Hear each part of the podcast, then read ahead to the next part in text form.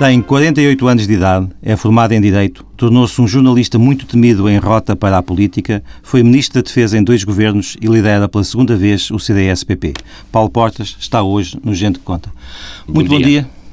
Se todos os partidos da oposição tivessem votado contra o orçamento na generalidade, como fez o Partido Popular, teríamos juntado uma crise política a uma crise que é económica e financeira. Faria algum sentido se as eleições aconteceram o mais rápido possível, não podem ser uh, efetivadas antes de meados do próximo ano? Uh, bom dia, João. É um gosto estar aqui. Eu vou começar por discordar das, do, do, fundamento da sua pergunta. Uh, durante semanas, os portugueses ouviram dizer que a aprovação do orçamento era essencial para garantir a queda dos juros da dívida pública e a segurança do rating da República. Passaram várias semanas da aprovação do orçamento e os juros da dívida pública dispararam de 6,25% para mais de 7%, infelizmente. E, portanto, esse argumento ad terrorum não era verdadeiro. Aquilo que os chamados mercados ou as agências ou as instituições estavam a observar, não era a fotografia do Dr. Teixeira dos Santos com o professor Catroga, estavam a observar a execução orçamental que é má, o nível da nossa dívida pública que é muito perigoso e a ausência de crescimento neste orçamento. Mas a minha pergunta ia no sentido de que teríamos juntado a tudo isto uma crise não, política. Teríamos juntado ainda uma não coisa, temos. não. Teríamos juntado uma coisa, a meu ver, francamente melhor. É que o Governo teria feito, como sucede em boa parte da Europa, um segundo orçamento melhor que não fosse tão recessivo do ponto de vista económico. Mas provavelmente Porque o FMI já está... estava a caminho. Mas, mas ouça, é assim, eh, eh, não vale a pena continuarmos com o se condicional passado, porque ninguém sabe o que é que teria acontecido. A única coisa que se sabe é que quem disse que a aprovação do orçamento eh, garantia o rating e garantia a queda dos juros, de repente está desaparecido em combate. Estão num silêncio de sepulcro. E todos os dias os portugueses percebem que a questão é estrutural e é muito mais funda e que o grau do endividamento, sobretudo o grau de endividamento do país e a ausência de crescimento económico tornam extremamente débil a capacidade de resposta do nosso país neste momento. E, portanto, o sentido de voto do PSD na discussão da, do CDS-PP na, na, discussão da legislaridade uhum. ia no sentido de antecipar a crise que aí vem. Não, o CDS, eu acho que uh, as pessoas podem concordar ou podem discordar, mas muito lucidamente em junho deste ano, quando ainda havia período de dissolução, quando ainda era possível apresentar moções de censura, lembra-se que eu disse ao Primeiro-Ministro: saia. Não é um capricho. É que eu acho que o Primeiro-Ministro que nós temos é autor de uma ilusão. Essa ilusão terminou e não é possível mobilizar o país nem recredibilizar uh, uh, o, o Estado português no exterior com este Primeiro-Ministro. E disse, em alternativa, devia formar-se um governo uh, de salvação nacional, de regeneração nacional, em que um governo pequeno, com poucos ministros, mas bons, formado pelo Partido Socialista, pelo PSD e pelo CDS, e que aguentasse durante três anos e que fizesse aquilo que é preciso fazer para o bem financeiro e económico do país. Essa sua proposta ainda está em cima da mesa? Eu mantenho-a porque desde o verão as coisas só se agravaram, com toda a franqueza, João. Veja bem, eh, a nossa dívida pública está a chegar a 150 mil milhões de euros. Os nossos juros já passaram a fronteira, infelizmente traçada pelo Ministro das Finanças, dos 7%. A banca? o rating de quatro bancos relevantes foi cortado da forma que toda a gente conhece. a execução orçamental é muito má. Ou seja, no período de poucos meses ficou à vista um buraco superior a 2 mil milhões de euros. O orçamento, mesmo para os que o defendem, é reconhecidamente mau ou péssimo. E o crescimento económico é muito pequeno, nulo ou vamos a caminho de uma recessão. Ou seja, desde o verão, só se pode dizer, desde o momento em que eu disse o saia, venha um governo PS, PSD, CDS de salvação nacional e estejamos todos disponíveis para fazer o que é preciso, e até disse uma coisa mais, nesse governo devem estar pessoas exclusivamente obcecadas em fazer aquilo que é o bem comum e aquilo que o país precisa em termos financeiros e em termos económicos. E devem ser suficientemente livres e estar disponíveis para não serem essas pessoas a ir a votos no final desse mandato. Devem passar a mão, passar a pasta a outros. Para não estarem preocupados com os votos, estarem preocupados com o país, apenas. Bom, é aquilo que eu acho no estado de emergência em que o país se encontra que nós precisávamos. A verdade é que o verão foi consumido e eu termino já, em querelas completamente inúteis. Gastou-se energia, tempo uh, e vagar numa querela sobre a revisão constitucional razoavelmente inútil, porque o país precisa de uma boa revisão constitucional, ela só se pode fazer por acordo, não vale a pena tanto, tanta gritaria. Só por dois terços, só havendo acordo, portanto é preciso procurar o compromisso. E depois, a querela sobre o orçamento levou a um resultado. É que este orçamento foi feito à pressa, em desespero e por ordem externa. E se o PS e o PSD se queriam negociá-lo a sério, tivessem passado semanas a negociá-lo a sério, o setor empresarial do Estado, a questão das escutas... Alguma vez, deixa eu fazer esta pergunta, mas o CDS foi contatado pelo governo nunca, negociar? Nunca. Nunca. Com toda a franqueza, factualmente a resposta é não. Uh, e eu, aliás, uh, uh, não me pareceu que houvesse uma genuína, muito genuína vontade de procurar um compromisso sobre este Orçamento de Estado. a verdade é que Repare uma coisa, eu não, qualquer, qualquer dizer cidadão Está-me a dizer que o Governo gostaria de ter o, Orçamento de Estado chumbado nas, nas Não, eu não, eu não tenho elementos para, essa, para, para fazer uma teoria conspirativa, nem gosto de teorias conspirativas. Sei é que a forma como o Primeiro-Ministro tratou quer o PSD, quer o CDS, não era de molde a procurar um espírito de compromisso. Seja como for, eh, estando o país a caminhar para um precipício do ponto de vista do endividamento, que é a questão mais profunda, mais séria. Eh, a verdade é que o orçamento acabou por ser negociado em cinco ou seis dias, uma negociação extremamente limitada, quando durante semanas se perdeu um tempo infinito. Repare uma coisa.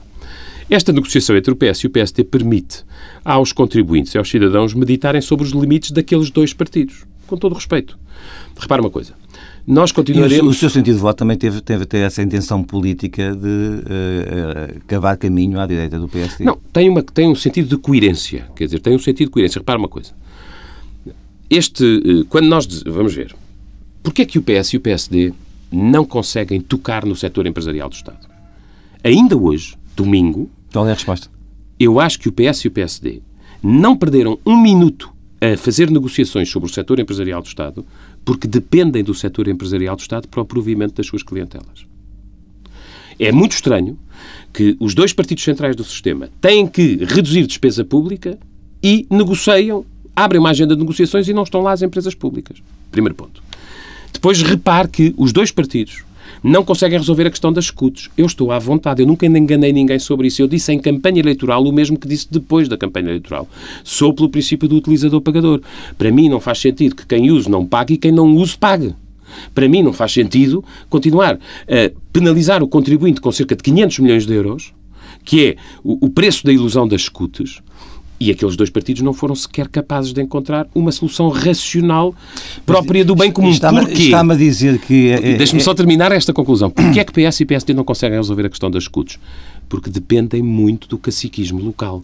E o caciquismo local é uma geografia eleitoral, não tem a ver com a geografia dos rendimentos, nem com a geografia das necessidades sociais ou com as desigualdades portanto, territoriais. E, portanto, se não é possível ao regime regenerar-se por dentro, é inevitável tem que saber regenerar-se. Não, é, é inevitável a vinda do FMI. O terceiro ponto que eu queria chamar a sua atenção, e não queria deixar de dizer isto. Mas depois responda-me essa Aqui a diferença, e vou lá com certeza. E aqui faz toda a diferença ser democrata a questão uh, uh, ou não ser democrata a questão. É que aqueles dois partidos se sentam à mesa e a questão social está totalmente ausente da negociação. Aqueles dois partidos não perderam um segundo a discutir a questão da verdadeira pobreza que está nos idosos ou a discutir uma política familiar, caso do abono de família. Foi como se não existisse. E isso é matéria que para meditação e para observação dos cidadãos. Temos então, Bom, temos então o, o, o, o CDS-PP preocupado com, as, com, a, com o Estado Social? Sempre esteve oh, oh, João Marcelino, não tenho. Há duas coisas que, que pode. Há uma grande diferença entre um Partido Democrata Cristão e, se quiser, nessa matéria, um partido puramente liberal. É, o, o, a esquerda passou o verão a falar no Estado Social e, neste orçamento, dá-lhe uma machadada que devia envergonhar o engenheiro Sócrates. Eu já o disse uma vez e repito: o engenheiro Sócrates prepara-se para tirar o abono de família a pessoas com 629 euros de rendimento, o abono de família foi criado em 1942 e até o Dr. Salazar o pagava. Veja bem onde chegamos. Bom, há 750 mil pessoas que têm para viver todos os meses 240 euros ou menos. São os pensionistas. Foram congeladas essas pensões a eito. A única coisa que é inevitável é reduzir a despesa pública. O como reduzir a despesa pública Aí é que há diferenças entre nós. Vai fazer essa discussão da especialidade? Com certeza. Eu vou apresentar, eu farei uma coisa que podem as pessoas ter a certeza absoluta. O CDS não agravará um cêntimo o euro. perdão, o, o não agravará um cêntimo o déficit. Porque nós temos claramente a consciência... E vai, e vai cortar onde? Já não pode cortar e, portanto, nos submarinos? Não, pode, isso, posso cortar em inúmeros sítios, como nós vamos demonstrar. Nós vamos fazer propostas seletivas, vamos fazer propostas seletivas, e uh, as nossas três preocupações, por exemplo, na área social, são o IVA das instituições sociais, para obras sociais, creches, lares, etc. Bom, isso vai a caminho de, apesar de tudo, o Governo começou a ceder, portanto o CDS fez bem em levantar a questão o permitir que as pensões mínimas rurais e sociais, que são pensões de 246 euros, 230 euros e 189 euros, não fiquem congeladas e, portanto, tenham pelo menos uma atualização com a inflação. E a questão do abono de família, pelo menos no quarto escalão, ou seja, de famílias de rendimentos baixos certo. e modestos. Isto, Muito quiser, rapidamente. Uh, uh, uh, o CDS identificou 14 rúbricas onde, com esforço e com profissionalismo e com rigor, é possível reduzir a despesa. Gostaria... Eu dou-lhe um pequeno exemplo que toda a gente entende. O Estado prepara-se para gastar 47 milhões de euros em publicidade, que muitas vezes é propaganda. Prepara-se para gastar 33 milhões de euros em eventos e seminários. E continua a ter uma despesa, apesar do esforço que já foi feito, consideravelmente alta em uh, estadias e deslocações. Basta tocar nestas três rúbricas e não precisa de congelar pensões tá. mínimas, sociais ou rurais. Muito concretamente. Ou seja, eu queria que ficasse claro isto. Gostava que os, os, os submarinos não estivessem hoje, apesar uh, nas contas do Estado. Ou seja, se pudesse, voltar, que, se pudesse é, voltar atrás... Uh, João Marcelino, uh, isso é tão... É, é teria tão... tomado a decisão da compra. Eu acho que dessa vez, vamos lá ver, primeiro ponto, ainda bem que me pergunta isso, primeiro, primeiro ponto. A decisão de uh, adquirir capacidade submarina para Portugal foi tomada em 1998 por um governo de que era primeiro-ministro António Guterres e onde José Sócrates estava sentado no Conselho de Ministros, que publicou uma resolução mandando o Estado português eu, eu, comprar quatro conhece, submarinos. Conhecemos a história. Espera aí, não, não, a história, é... não, não, a história tem que ser bem contada, João Marcelino. Então, mas muito rápido. Bom, muito bem. Segundo ponto. Uh, uh, uh, todos os países oceânicos e marítimos da Europa, todos, sem exceção, têm capacidade submarina. Por alguma razão será. O que é que a nós nos aconteceu, PSD-CDS, em 2002? foi reduzir Portanto, está à vontade de 4, com certeza. Com certeza. Até por uma razão que já lhe vou acrescentar, João. Nós reduzimos, portanto, de 3 com opção para 4 para 2 submarinos, que eram aqueles que era possível. Numa altura, e chama a sua atenção para isto, e essa é que é a grande diferença entre mim e o Sr. Primeiro-Ministro. Numa altura, quando nós tomámos essa decisão, a dívida pública portuguesa era 59% do produto. Ou seja, abaixo dos limites do Tratado de Maastricht. Hoje, a dívida pública portuguesa está 30 pontos acima dos limites do Tratado de Maastricht, apenas 5 anos depois. Mas para além da racionalidade, seja, espera aí, mas para além aí. da racionalidade é por isso, da compra dos submarinos ou não, põe-se também a questão da transparência do processo. Mas espera aí, oh João, deixa-me terminar o que é que tem um a dizer também sobre isso? Deixa, olha, tenho a dizer absolutamente nada pela simples circunstância de que nunca ninguém me perguntou nada. Como há de imaginar, eu não posso comentar aquilo que não me perguntam. Agora, se respeitar o Estado de Direito. Agora, há, há uma outra coisa que é preciso dizer. É que enquanto eu digo e disse-o desde sempre, se eu tivesse uma dívida pública de 90% do produto, que é a que nós temos hoje, ainda assim adiava, não apenas reduzia a capacidade submarina de 4 para 2, como adiava a aquisição, nós temos um Primeiro-Ministro que, com uma dívida pública de 90% do produto, continua a querer fazer o TGV, que custa 15 submarinos. É a nova unidade de conta, agora em voga. E acha, acha... Sabe qual é a diferença? É exatamente esta diferença de realismo. Ou seja, eu com uma dívida pública de... Nós, quando tínhamos uma dívida pública de 59% dentro dos limites, reduzimos a aquisição de 4 para 2. E está, está, percebido que hum. se tivesse tomado a decisão de hoje, adiava a compra desses submarinos. Pois, sempre o disse. Mas essa é que é a diferença. Há uma coisa, é, é básico, eu acho que é básico, quando se faz política e quando se pretende ter uma vocação de governo, ter realismo, adesão à realidade. Portugal é um país marítimo. Deve ter capacidade submarina. Se tivesse que tomar a decisão de hoje, não tinha possibilidade financeira e, portanto, teria que a protelar. Está entendido. Uh, acha... Tal como. Agora, vamos colocar acredita, finalmente as questões em... Acredita. Só um último ponto. Vamos rápido. colocar as questões em contexto. É que, dito isto, é bom que as pessoas tenham a noção do seguinte. Uh, e eu já o afirmei junto do Primeiro-Ministro e ele desta vez não foi capaz de responder. Só parcerias público-privadas, sabe quantos submarinos são? 100. Acredita, Só o BPN sabe quantos submarinos são? 10. Acredita que o TGV, 15. Acredita. Subsídios a empresas públicas aumento deste ano, 5. Está percebido Portanto, é pôr as coisas em contexto. Acredita que uh, o Primeiro-Ministro está a equacionar uma remodelação governamental? E quem é que aceita? entrar. Uh, sabe uma coisa? Portugal, ao contrário do que muita gente. Eu não sou fatalista. Eu acho que a situação do país é muitíssimo preocupante, mas faço sempre uma distinção. Nós, ao longo da história, Portugal é uma nação antiga. Portugal já viveu crises tremendas. Já perdeu a sua independência. Já foi à falência. Olhe para o século XIX. Várias vezes. Bom, várias vezes. Mas o que é que me quer dizer? Acredita ou, não, acredita, ou não, acredita ou não que está, que está, que está em custo na cabeça do Primeiro-Ministro a possibilidade de uma remodelação? Vai perceber o que eu lhe estou a dizer. É que eu acho que o próprio Primeiro-Ministro tem que ser remodelado. Esse é que é o problema. Porque, repare isto. Acha que o, o país sempre viveu. O país, uh, o país sempre viveu. Sempre que o país viveu crises difíceis, momentos extremamente complicados, foi capaz de dar a volta. Portugal foi sempre capaz de dar a volta. Com maior dificuldade, com menor dificuldade, Portugal foi sempre capaz de dar a volta. O que nunca foi é capaz de dar a volta entregando uh, uh, o projeto ao mesmo timoneiro, à mesma tripulação e à mesma rota de navegação que levou ao problema. Ou seja, isto é, uma, é, uma, é, é a minha convicção muito profunda. Portanto, o CDS, o CDS-PP equaciona a possibilidade de votar uma moção de censura em conjunto com a esquerda para... Qualquer, uh, repara uma num coisa. determinado ponto desta legislatura, acabar com o governo José Qualquer, Eu acho que o Primeiro-Ministro já devia ter saído. Acho que devia haver um governo de salvação nacional, PS, PSD, CDS, para três anos Uh, uh, um governo pequeno, um governo com objetivos realistas, capaz de mobilizar pela seriedade para o, o qual, país. Para o qual o senhor estaria pessoalmente onde, disponível. Ouça, onde o CDS faria aquilo que fosse de interesse nacional fazer. As questões pessoais são as menos importantes. No estado de emergência em que o país está. Nunca Bom. com José Sócrates no, no Agora, o que eu acho é que não é possível, repare uma coisa, não é possível, e eu digo-lhe uma coisa, João Marcelino, vamos, vamos ter a, a honestidade de ter alguma memória. Há um ano o país estava em eleições. Este Primeiro-Ministro dizia que o déficit era 5,6 dizia que o endividamento não era problema, que as contas estavam em dia. Não acredita que esta legislatura chegue ao fim? Ouça, não, eu, não, não, eu, eu tenho a certeza, repare uma coisa, Portugal colocou-se numa situação, chama a sua atenção sempre para a questão do endividamento. Os, eh, eh, eh, nós já temos, se juntarmos a dívida do Estado, a dívida das empresas públicas e as parcerias público-privadas, nós já temos uma dívida superior a 132% do produto. Nós já pagamos em juros eu reparei que isso vinha hoje na primeira página de um jornal e eu passei semanas a dizê-lo em discurso.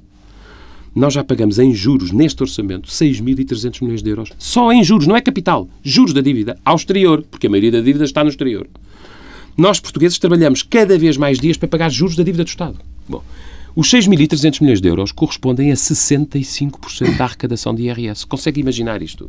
65% do que você, eu ou qualquer cidadão, qualquer trabalhador ou qualquer empresário paga em IRS vai para pagar juros da dívida pública. E, portanto, isto tem que ter um fim.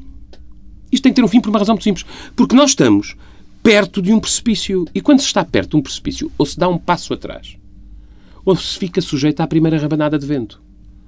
E é isso que nós temos que fazer. É contrariar nós temos que, solidamente, contrariar. E aí é que eu acho que este orçamento é a primeira grande falha deste orçamento. A outra é que não tem política económica. E, portanto, é recessivo. E, e, e resigna-se a isso. Mas a primeira grande falha deste orçamento é que não contraria o endividamento. Repare uma coisa, diz-me só, dê-me um minuto nesta matéria. Eh, eh, eh, num país que está neste, neste grau de dependência externa, tem que alinhar não deixar agravar o problema. E, portanto, objetivamente, as grandes obras não são uma questão de direita nem são uma questão de esquerda. Isso é uma questão de possibilidade de as fazer. E devia, devia haver um gesto claríssimo de suspensão dessas grandes obras. Pelo contrário, continua o Governo a dizer que vai fazer o TGV, apesar de assinar um acordo com o PSD, a dizer que vai reanalisar, todos os dias está a dizer que o vai fazer. Depois, é preciso... Apostar. Se não houver financiamento, nunca faz. Mas repare uma coisa. Ouça, pois, pode ser que a realidade se imponha também aí ao discurso político, mas nós começamos a ter um governo cujo discurso não bate certo com a realidade. Mesmo o Ministro das Finanças, que durante anos se comportou como o penhor de credibilidade do governo. Bom, ouça, acha normal o que ele disse sobre a questão do, dos 7%? Eu, com toda a franqueza, uh, uh, repare uma coisa. Ele foi desmentido pela realidade. É a pior coisa que pode acontecer a um Ministro das Finanças.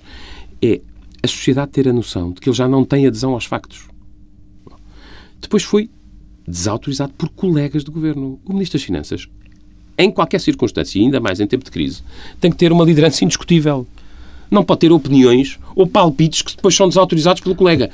E depois foi dar aos mercados, aos famosos mercados, foi-lhes dizer qual era o limite ou o teto segundo o Ministro das Finanças, de resiliência das nossas finanças públicas e é evidente que eles foram de estalo. Doutor Paulo, vamos mudar de uh, tema. Muito bem, ok. Isto só para lhe dizer que uh, a última coisa que provavelmente, uh, ainda em relação à questão do endividamento, como é que um país se desendivida? E isto vai durar, não é um ano, não é um governo, vai durar gerações a resolver. E é preciso que as pessoas tenham noção disso. Uma das coisas que tem que fazer é exportar mais e substituir importações. Isso significa ter setores produtivos. Onde é que está uma política económica favorável aos setores produtivos? Paulo Portas, sobre a atualidade nacional. Aquilo que os chamados mercados, ou as agências ou as instituições estavam a observar, não era a fotografia do Dr. Teixeira dos Santos com o professor Pedro Catroga, estavam a observar a execução orçamental que é má. Quem disse que a aprovação do orçamento garantia o rating e garantia a queda dos juros, de repente está desaparecido em combate. Devia formar-se um governo de salvação nacional, de regeneração nacional, em que um governo pequeno, com poucos ministros, mas bons, formado pelo Partido Socialista, pelo PSD e pelo CDS. O orçamento, mesmo para os que o defendem, é reconhecidamente mau ou péssimo. E este orçamento foi feito à pressa, em desespero e por ordem externa. A esquerda passou o verão a falar no Estado Social e, neste orçamento, dá-lhe uma machadada que devia envergonhar o engenheiro Sócrates. O abono de família foi criado em 1942 e até o Dr. Salazar o pagava. Veja bem onde chegamos. Só parcerias público-privadas já quantos submarinos são? 100.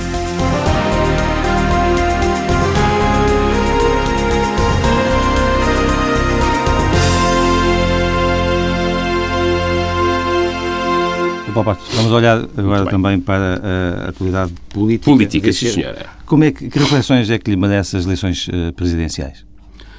Olha, eu espero que o professor Cavaco Silva ganhe as eleições. Uh, o CDS apoia-o com clareza. Porquê é que não, não apareceu um candidato à direita do Dr. Cavaco Silva? É, é, nós estamos... Uh, num, os, ciclos, os ciclos presidenciais são normalmente de 10 anos. Candidatura, recandidatura. Estamos no meio de um ciclo. O CDS fez parte da maioria presidencial em 2006 teria que haver uma razão muito ponderosa para deixar de fazer parte dessa maioria presidencial em 2011. Pelo contrário.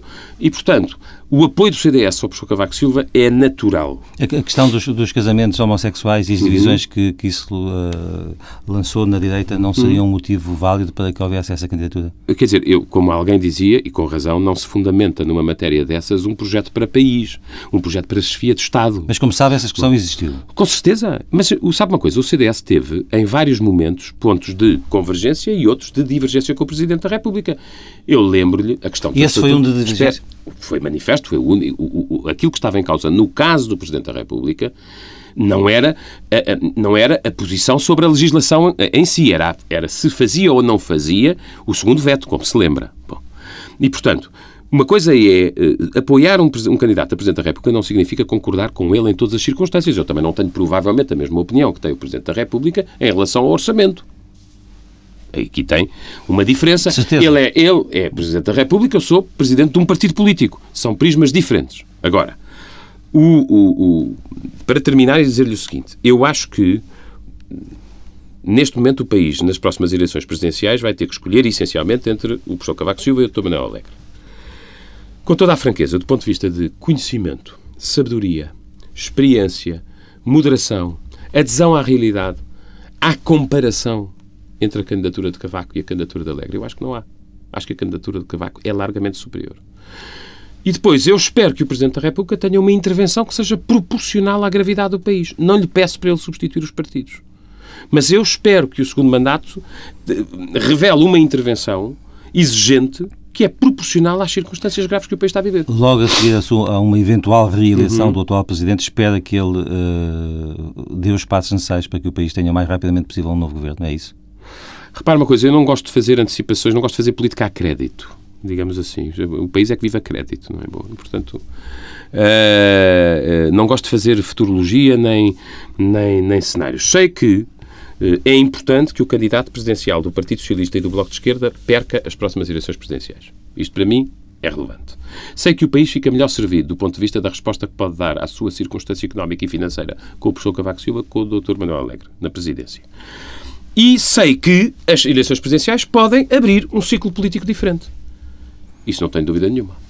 Quem é que é o líder da direita portuguesa? É o senhor ou o Dr. Passos Coelho? E faço-lhe essa questão até para perceber até que ponto é que o senhor considera o Partido Social Democrata um partido de direita. Sabe que o PSD, isso é uma coisa, eu vou-lhe responder com muito com humor, que é graças a Deus uma coisa que, que eu acho que é importante manter na vida e mesmo na política, mesmo em circunstâncias muito difíceis. E que é isto, cada vez que alguém diz à Assembleia, na Assembleia da República, ao PSD, vocês, a direita, eles ficam cheios de vergonha, ficam muito incomodados, torcem-se todos nas cadeiras. Ou seja, o PSD nunca foi um partido. O, PSD tem medo da palavra direita. Portanto, o líder Eu não direita... tenho medo nenhum. Partido de Direita Democrático em Portugal há um que é o CDS. O partido mais próximo do CDS é o PSD, como é evidente. É uma mera questão de geografia. Mas, mas hoje, mas hoje quando... Agora, não lhe diga direita. Se você fizer aqui uma entrevista a um social-democrata e começar a dizer vocês a direita, ele fica a torcer-se todo, fica todo incomodado, fica um, um tomaçado, cheio de vergonha. Mas hoje, quando o eu acho que ataca o Orçamento de Estado dizendo que ele é antissocial, quando o, o CDS. Mas o CDS também, é uma direita social, quando, toda a vida foi. Quando o CDS já não uhum. também se opõe a, a mudanças eh, sociais uhum. importantes, como, como, como a lei da interrupção voluntária da gravidez. E... Mas vamos lá confundir as coisas. A, a, pergunta é, a pergunta é esta: o que é que, é, o que é que é hoje a direita e o que é que distingue a direita da esquerda? Ai, hoje se distingue, com certeza, é evidente que uh, há uma grande. qualquer comparação entre o que era uh, entre o que são os textos uh, filosóficos que correspondem a, às várias esquerdas e o exercício uh, do engenheiro Sócrates no governo, eu acho que é uma, uma, uma, uma mera coincidência. Isso devo dizer-lhe com toda a franqueza. Uh, e portanto eu aí já não, não é o meu não é o meu não, não faz parte do meu universo agora eu sei muito bem o que é que é o que é que é ser direita na Europa no século XXI e uh, e representa uma visão primeiro, da relação do Estado com a sociedade do ponto de vista económico completamente diferente daquela que a esquerda tem. Representa uma visão do Estado Social que é seletiva. Eu não quero nem o Estado Social que vai à falência, eh, de que a esquerda fala todos os dias, mas não explica como é que se financia, nem entrega ao mercado, como outros fazem, a resolução de questões sociais. Eu acho que tem que haver um Estado Social seletivo, contratualizado. E que tem que fazer discriminação positiva a favor de quem menos e tem. tem que ter uma dimensão Bom, menor do que tem hoje? Por simplesmente, ouça, é tão simples quanto isto. Tem que ser, sobretudo, muito mais eficiente e bem gerido. Eu, eu ia, devo dizer-lhe que a, a, questão sobre a revisão constitucional, o CDS trabalhou bastante sobriamente na questão da revisão constitucional e, a meu ver, tem o melhor projeto de revisão constitucional. E veja nas questões sociais a diferença com o PSD. O PSD pôs o acento tónico, mal ou bem, não sei se foi bem compreendido ou mal compreendido, na liberalização dos despedimentos. Nós não. Pusemos o acento tónico na flexibilização da contratação, porque isso sim o país precisa. O PSD deixou criar a ideia de que o Serviço Nacional de Saúde era descartável. Não é descartável, João Marcelino. 80% dos portugueses dependem do Serviço Nacional de Saúde. Só que ele não pode ir à falência, tem que ser bem gerido. E tem que ser contratualizado, porque aquilo que o Estado não, não faz não, quando o Estado não chega a tempo aos doentes, nem chega a horas aos doentes, nem chega com qualidade aos doentes, há capacidades utilizadas, há capacidades instaladas em saúde em Portugal que o podem fazer. Tem que contratualizar com o setor social, tem que contratualizar com o setor ouvi, uh, privado. Nunca ouvi o PSD falar, uh, a defender a extinção do Serviço Nacional de Saúde. Não, não, eu mas... também acho que não. Mas, mas ouça, deixaram criar. Quer dizer, a verdade é esta. Permitiram ao Sr. Primeiro-Ministro andar a vender ilusões durante o verão, eh, como se fosse o autor ou o criador do Estado Social, quando este Primeiro-Ministro fez pior ao Estado Social e fez pior à Justiça Social, lhe garanto, do que qualquer outro Primeiro-Ministro nas últimas décadas em Portugal. Dr. Paulo Portas, admite eh, o CDS-PP a adoção por parte de casais do mesmo sexo? Não, nós temos a, a, posição que tiver que tomamos foi clara nessa matéria, quando foi votada a lei do casamento. Portanto, isso foi, foi clara, dissemos-lo com clareza. E as questões, repara uma coisa, estávamos a falar há bocadinho da interrupção voluntária de gravidez e o Estado Social. Mas ouça, quer dizer, há Estado, há estado social em países onde a interrupção voluntária eh, foi eh, liberalizada, como há Estado social em países onde a interrupção, a interrupção voluntária é extremamente restrita. Isso são questões de princípio, não as coloquem no meio do Estado Social. Quer dizer, isso tem a ver com o conceito que cada um tem sobre o direito à vida. Ponto. E qual é a relevância que damos a essa matéria na estrutura do nosso pensamento? Isto não tem nada a ver com a, com a natureza do Estado Social. Bom, agora, o, o, o, portanto, a outra coisa que eu gostava de chamar a sua atenção é, eh, relativamente ao que é ser direita, há uma. Eh, eu tenho uma visão como há de imaginar, muitíssimo mais exigente em matérias como segurança e justiça sobre o que é a autoridade do Estado do que aquela que a esquerda pratica. Essa parte é conhecida. Ah, O facto de ser conhecida não quer dizer que não seja importante. Paulo Portas sobre as eleições presidenciais e a direita política no país. O apoio do CDS ao professor Cavaco Silva é natural. Apoiar um, um, candidato a Presidente da República não significa concordar com ele em todas as circunstâncias. Eu também não tenho provavelmente a mesma opinião que tem o Presidente da República em relação ao orçamento. Há comparação entre a candidatura de Cavaco e a candidatura de Alegre? Eu acho que não há. Acho que a candidatura de Cavaco é largamente superior. Cada vez que alguém diz na Assembleia da República ao PSD vocês, a direita, eles ficam cheios de vergonha, ficam muito incomodados, torcem-se todos nas cadeiras. Partido de Direita Democrático em Portugal, há um que é o CDS. O partido mais próximo do CDS é o PSD, como é evidente. É uma mera questão de geografia. O CDS trabalhou bastante sobriamente na questão da revisão constitucional e, a meu ver, tem o melhor projeto de revisão constitucional. O PSD deixou criar a ideia de que o Serviço Nacional de Saúde era descartável.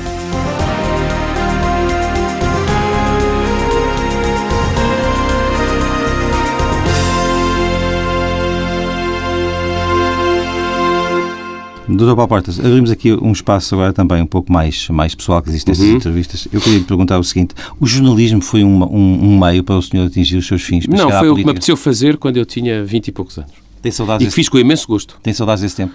É um tempo que eu encerrei. Eh, fiz com imenso gosto. Tive acionistas ótimos. Sempre achei que os jornais não eram para dar prejuízo, eram para dar rendimento a quem, eh, como acionista, eh, lá investia. E conseguiu isso Sempre exigi independência. Consegui manifestamente é público e é notório. Tive, uh, uh, nunca teria feito o Independente sem o Miguel Esteves Cardoso, como há de imaginar, uh, e sempre tivemos liberdade editorial, nunca ninguém nos impingiu o que quer que fosse. Nós tínhamos um trade-off muito bom. Portanto, Os acionistas ganham dinheiro. Certo. Nós tomamos decisões editoriais. Nunca disse que nunca ninguém desimpingiu o que quer que fosse. Significa que quando atacava naquela altura violentamente, politicamente, o professor uhum. Silva, o fazia por convicção. Quer dizer, não, ninguém nos veio dizer. O que é que mudou? Ninguém nos. Ninguém, passaram, como há de imaginar. Ele, nessa altura, era primeiro-ministro de uma maioria absoluta e você está a falar com uma pessoa que, eh, tendo sido diretor do Independente, pediu o voto no professor Cavaco Silva na primeira eleição presidencial, em que ele não ganhou, o apoiou na segunda, quando ele ganhou, e o vai apoiar na recandidatura. Portanto, passou já quanto tempo? Quantos anos? Ó João Marcelino? E até, e até, e Passaram, até, eu, eu, nós até, estamos a falar, o Independente é 1988, 9 por aí. Uh, diz que naquela altura o senhor era capaz de ter uma boa notícia até de, de andar a procurar informação nos caixotes de lixo. Não, isso era, isso é faziam, não, isso era o que fazia um jornal de inglês. Lembra-se do jornal de inglês? O que é que fez isso, essa coisa dos caixotes de lixo? Aplicado e depois isso o... não era verdade. Não, mas ouça, não, não, o Independente fez coisas muito bem feitas e fez coisas muito mal feitas. E eu, graças a Deus, tenho a humildade de perceber. Hoje, muitos anos passados, as coisas bem feitas de que me orgulho, as coisas mal feitas de que muitas vezes tenho que pedir desculpa e faço com toda a um jornal Um jornal como o Independente, como é que... Agora, quer, fez... fazer, quer fazer esse exercício, como é que hoje agarraria num tema como o dos submarinos? Não, agarrava com certeza de uma maneira... Agora, e há fundo, a propósito de, eh, a propósito de fundo de água, e há fundo não, e há rumores e ao fundo ia até aos não, contratos? Não, ia, não, não, contratos. ia não, ia, claro, com certeza, ia ver o que é que havia, ia ver o que é que havia, não ia atrás de rumores, ou ia ir atrás de rumores. Você tem que, eu já percebi que você está muito obcecado com isso, mas é assim, ó, ó João Marcelo. Eu tenho que fazer as perguntas, não, percebo não perfeitamente, percebo perfeitamente, não, já, mas eu também estou-lhe a dizer que, eu também estou-lhe a dizer que você está muito obcecado com isso, pronto, é a minha opinião. Mas é assim, sabe uma coisa, não acha estranho que ao fim de seis anos nunca me tenham feito uma única pergunta? Qual é a, é sua, curioso, resposta? Qual é a sua resposta? É curioso, não é? É que é mais fácil publicar um rumor do que fazer uma acusação ou descobrir uma verdade. O que, é que levou, o que é que levou aos 33 anos a, a assinar a ficha de, do CDS depois de já ter passado pelo, pelo PSD? Eu, a, a, minha passagem pelo PSD é uma passagem que, que, tem, que, tem, eh, que é efeito, que tem, é, é o efeito eh, de uma, de uma aposta puramente, de uma convicção carismática. Eu nunca fui social-democrata, mas era sacaneirista. Eh, a personalidade política que me eh, fez viver para a política chamava-se Francisco Sá Carneiro. Podia ter sido Adelina Mar da Costa. Podia, mas foi Francisco Sá Carneiro. E, portanto, eu, eu, e depois ele morreu e eu, quer dizer, eh, aquilo que me ligava ao PSD era o líder do PSD naquele momento. O facto de eu ter um dia entrado no CDS é uma coisa muito simples. Eh, é muito simples, mas em Portugal acidentada. Eu sou de direita. Graças a Deus.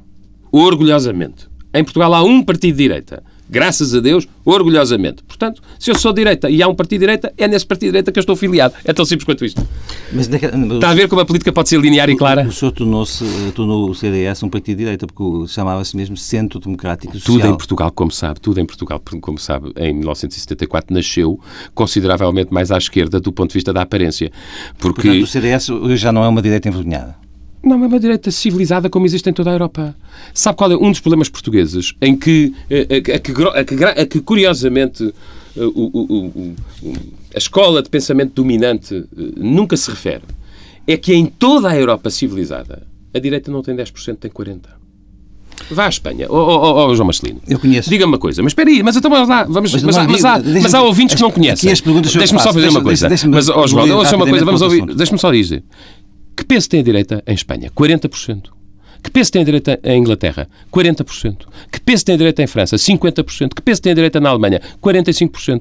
Quem é que tirou a Europa do chão? Quem é que reconstruiu a Europa? Democratas cristãos e sociais-democratas. Se, o PS, se, o PS, se o PSD for a direita, Portugal também tem uma... uma Sabe qual é o problema? Mas é, está aí a chegar à questão de fundo. É que não há nenhum sistema político na Europa que tenha 80% ao centro como o português tem.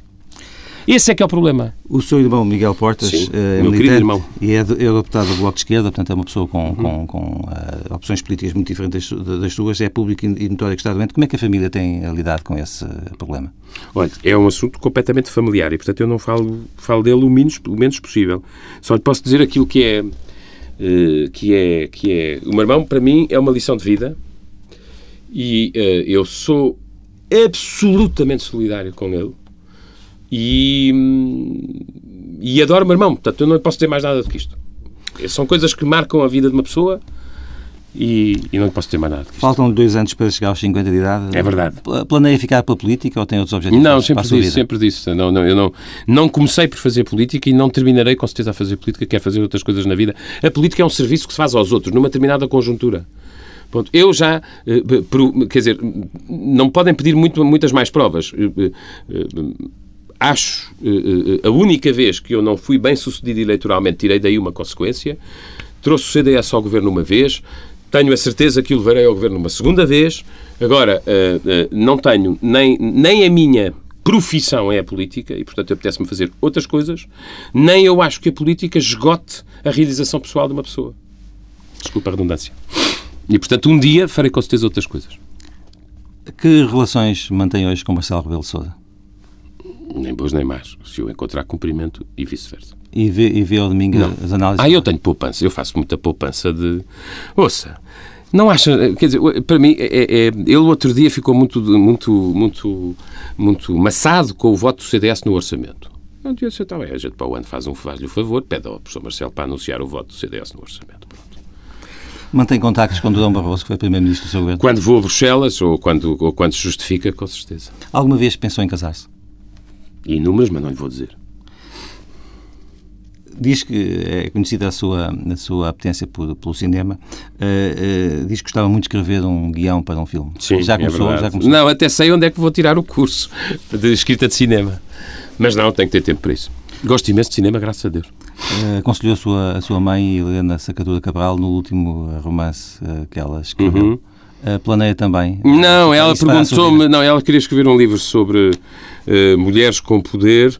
Ou, não, uh, a ideia dela era mulher, mulheres que tiveram paixões ou por uma ideia, ou por uma fé, ou por um Estado, ou por uma política, ou por uma convicção, ou por uma dedicação. E, e ela perguntou-me se, se, achava que se eu achava mais interessante a figura da Indira Gandhi ou a figura da Golda Meir. E eu disse-lhe que achava interessante a figura da, Golda, do, da Indira Gandhi, mas achava muito menos conhecida a figura da Golda Meir. E foi nesse sentido. Tivemos uma conversa sobre. Nós todos, na nossa família, somos tão diferentes cada um de nós tem a sua identidade. Respeitamos-nos de tal maneira que não somos intrusivos na vida uns dos outros, percebe? É a única maneira de nos darmos todos bem. Sei que é adepto do Sporting, continua a ir ao futebol, acompanhar a vida sim, do clube. mas ouça, não me faça perguntas. Essa sim é uma verdadeira pergunta difícil. Essa sim é uma pergunta difícil. O Sporting sim, é um submarino a ir ao fundo? Não, o Sporting é, uma, o Sporting é um clube que alguém uh, tem, que, tem que melhorar, é tão simples quanto isso. O partido que o senhor é presidente chama-se CDS-PP. Esse uhum. PP uh, refere-se mais a Paulo Portas? Ou não, refere-se a Partido Popular. É a velha tradição democrata que está na Europa é de partidos populares. Uh, que existem em grande parte dos países europeus.